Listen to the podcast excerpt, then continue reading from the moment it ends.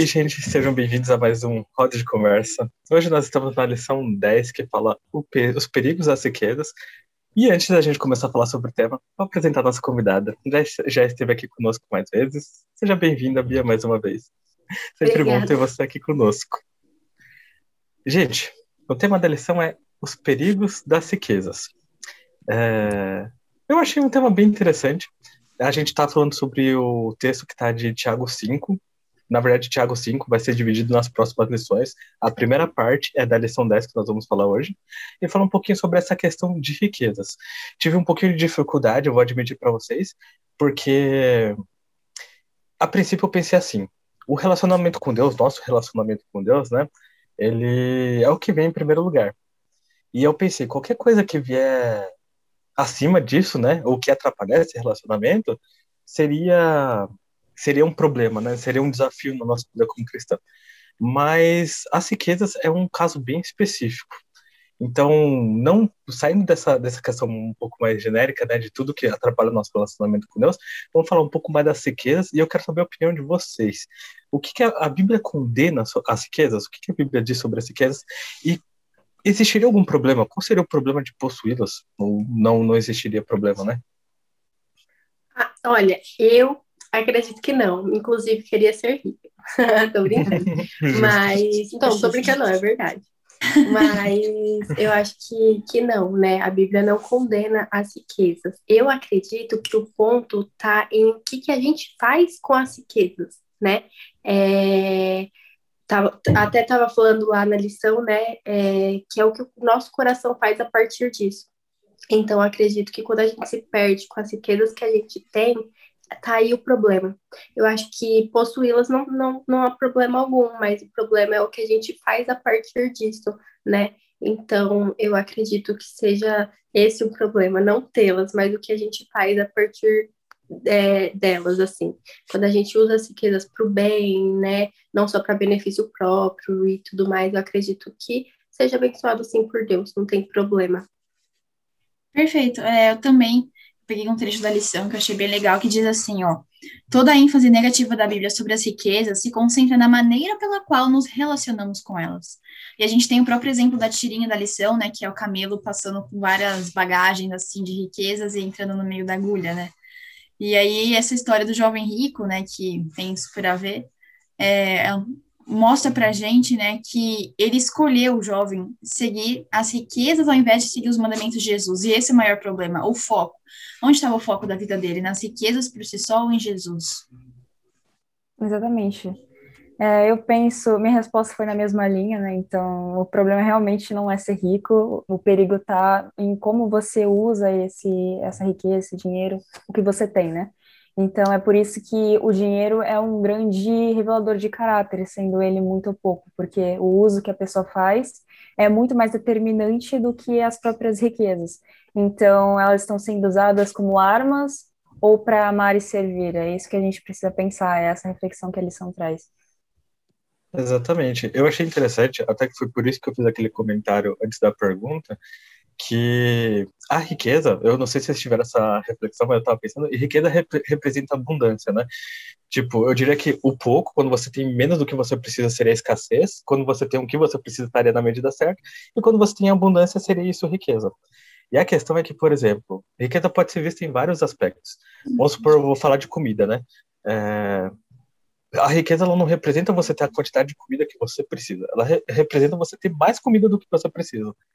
E quando você vai para adquirir esse mais, esse excesso, essa abundância, não existe um problema nisso, mas normalmente precisa de mais energia, mais atenção, e isso pode nos levar a desviarmos nosso caminho, né? Tipo, de tirar os uhum. olhos de Deus e olhar as riquezas. Como a Alice falou, é a questão do jovem rico, né? O problema não é você ter, mas normalmente ter riquezas envolve você desempenhar, né? Colocar naquilo uma energia, uma atenção a mais do que você precisaria para ter, digamos que o suficiente ou ter uma quantidade mediana. Por isso que é, uma, é um assunto bem bem complicado, eu diria assim, que pode se tornar complicado dependendo de como nós lidamos com o nosso relacionamento com isso, né? Aí vou mandar a segunda pergunta agora. Tendo em vista essas riquezas, né, essa ideia de riquezas, né? Qual seria um, o verdadeiro poder que nós poderíamos confiar?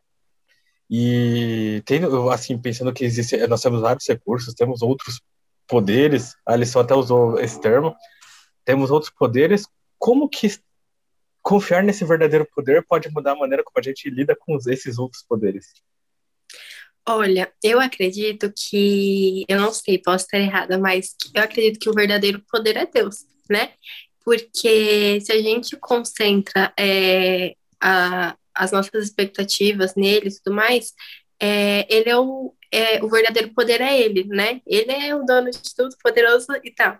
Então, eu acho que quando o poder é Deus, é, os nossos poderes, que é riquezas, dinheiro, status, né, é, responsabilidades que a gente tem, elas são melhores administradas. Então, quando a gente é, é, como que se diz, deposita a nossa confiança nesse poder que é Deus, os nossos outros poderes, eles, né, é, são beneficiados, porque a gente vai tratar esses nossos outros poderes baseado no que, no que Deus mandaria a gente fazer. Então, acredito que seja isso.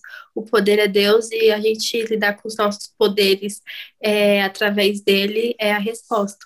É, então, achei perfeito o que você falou, Bia. Eu só queria acrescentar o seguinte: poder também de Deus.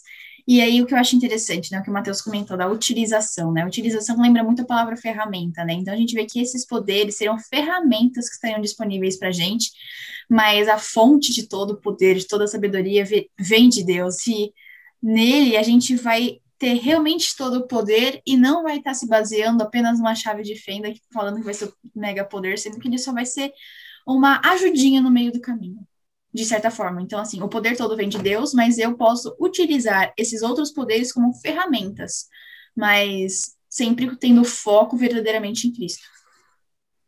Sim, é, uma das coisas que mais me impressionou nessa lição foi refletir que, embora Jesus tivesse infinitamente mais poder do que a mente humana possa imaginar, ele usou exclusivamente no amor.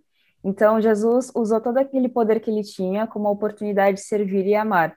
E é isso que muda a nossa forma de utilizar o nosso poder, seja ele de influência ou seja em relação às riquezas, que a gente comentou. Porque ao olharmos para esse exemplo, a gente aprende que o que realmente importa, que é o que devemos abençoar os outros com o que temos.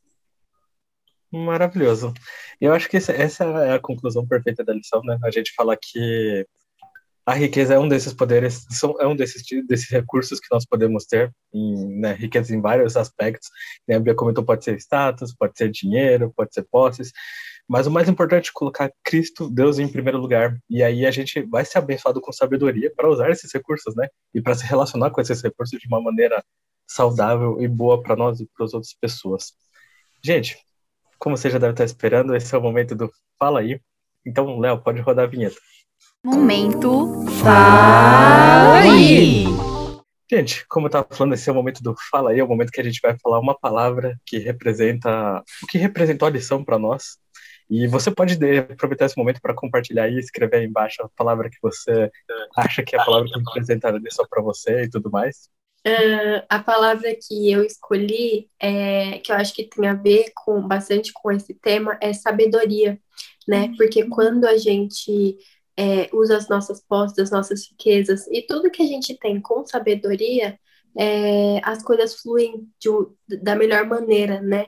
Então, quem tem sabedoria e tem riquezas, tenho certeza que vai que vai usar da maneira correta, né? Assim como Deus manda. Então, acredito que essa é a palavra é, que se encaixou melhor para mim na, na lição. Achei que quando a gente tem sabedoria, as coisas fluem melhor. Bom, a minha é foco porque a lição, bem como disse, onde está o nosso foco, aí está o nosso coração, né? Então eu achei que foco é bem, é pequenininho, mas que tem bastante significado. É, eu escolhi a palavra conduta porque a ideia principal que eu peguei da lição é que o valor está é, na atitude e não exatamente no que a gente possui. Então, foi isso, mais ou menos. E a palavra que eu escolhi foi confiança porque todo esse tema me passou muita ideia de relacionamento e a confiança com Deus, pelo menos é o que eu, foi mais impactante na minha vida, é o que me traz o pensamento, o que me guia quando eu vou tomar as minhas decisões, sabe? É eu saber que quem está me guiando é Deus e essa confiança muda tudo como eu me relaciono com as coisas na minha vida, né? Seja com os bens materiais, seja com outras questões. E, gente, para terminar, eu vou ler para vocês um texto que está na parte de sexta-feira. Vai ficar muito claro porque que eu escolhi confiança também, porque foi dessa baseada nesse texto aqui que mais me inspirou. E na parte de sexta-feira, que o título é O Amor às Sequedas, logo no comecinho você pode encontrar que está escrito assim: Nenhuma classe de pessoas está livre da tentação das preocupações deste mundo. Aos pobres, a labuta, privação e o medo da escassez trazem perplexidade e fardos. Aos ricos vem o temor da perda e uma multidão de ansiosas preocupações. Muitos dos seguidores de Cristo esquecem as lições que ele nos convida a aprender das flores do campo. Não confiar em sua constante, não confiar em sua constante providência. Cristo não pode carregar seus fardos porque não os depõe sobre ele. Portanto, as preocupações da vida que deveriam levá-los ao Salvador para receber auxílio e conforto as separam dele. Eu acho que é isso, gente. Nosso objetivo como cristão, cristãos, nosso objetivo, nossa caminhada aqui se resume a nos aproximarmos de Deus, ter um relacionamento firme com Deus. E é isso que ele está propondo para nós, isso que ele está buscando da gente. E se a gente coloca isso em primeiro lugar, as outras coisas, naturalmente, Deus nos ensina como, como usá-las, né? Como lidar com elas, como nos relacionar com elas. Essa foi a lição 10. Bia, muito obrigado pela sua presença, por ter estado. Eu que agradeço. É sempre gostoso, sempre agradável. Muito obrigado por você que está aí assistindo nós, por também estar aqui conosco mais uma vez. Espero que você tenha gostado.